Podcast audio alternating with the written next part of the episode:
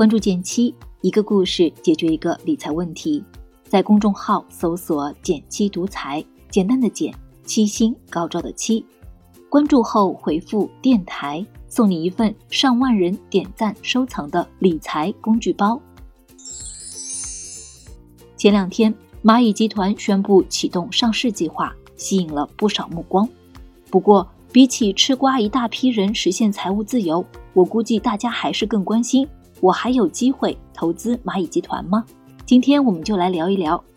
按照惯例，先做个提示：以下分享内容仅做科普，无任何利益相关。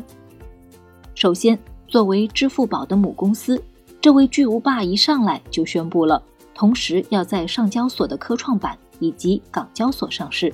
这一点也不难理解。阿里巴巴本身也已经在美股和港股市场同时上市，有专业机构估算，蚂蚁集团上市前估值已经超过了两千亿美元。对于我们来说，首先有两次打新的机会，可以直接参与蚂蚁集团的上市。不过，由于涉及到港股打新和科创板打新，既有门槛，也得凭运气。我们先说说 A 股科创板打新，科创板打新本质上也是 A 股打新。所以，首先你得拥有 A 股账户加相应的股票市值。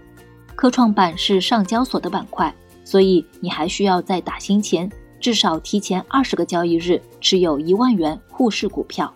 科创板最大的门槛是拥有科创板交易资格。按规定，开通科创板权限需要两年及以上的 A 股交易经验。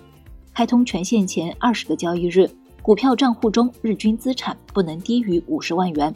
要求并不低，如果你已经拥有了科创板的打新权限，千万别错过蚂蚁集团的打新。毕竟现在科创板动辄百分之几十，高则数倍的新股涨幅，中签收益就相当诱人了。接下来再说说港股打新，比起 A 股超低概率的中签机会，港股中签的可能性高了不少。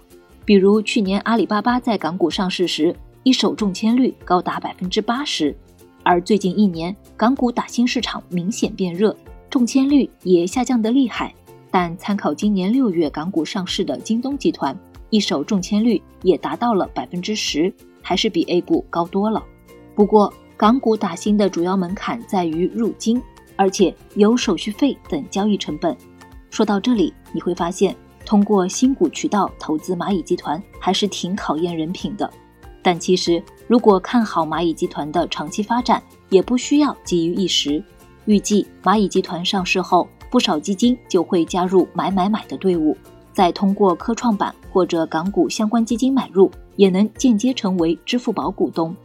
最近股市火热，大家买基金的热情也突突突，甚至上周出现了把支付宝系统买瘫痪的情况。小组讨论时，我们不禁感叹：八零九零后，甚至零零后。把蚂蚁送上市了。从这个角度看，我们的投资市场也在悄然发生变化。就说两个小思考：首先，越来越多人开始选择将钱交给基金公司等专业机构做投资。别小看这一点，当机构资金逐渐变多，长钱、聪明钱也就变多了。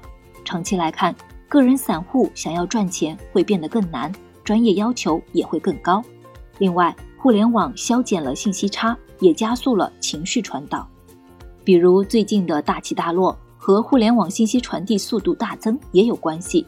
就说一个明显的感受，这一次身边不炒股的朋友开始关注股市的反应速度，明显比一四一五年那轮牛市快多了。从这个角度看，学会屏蔽市场的噪音，成了我们越来越重要的投资功课。如果今天的分享对你的投资思路有新启发，欢迎再给我点个赞，给个鼓励。如果你还有其他感兴趣的话题，也欢迎留言告诉我。好了，今天就到这里了。右上角订阅电台，我知道明天还会遇见你。微信搜索并关注“减七独裁，记得回复“电台”，你真的会变有钱哦。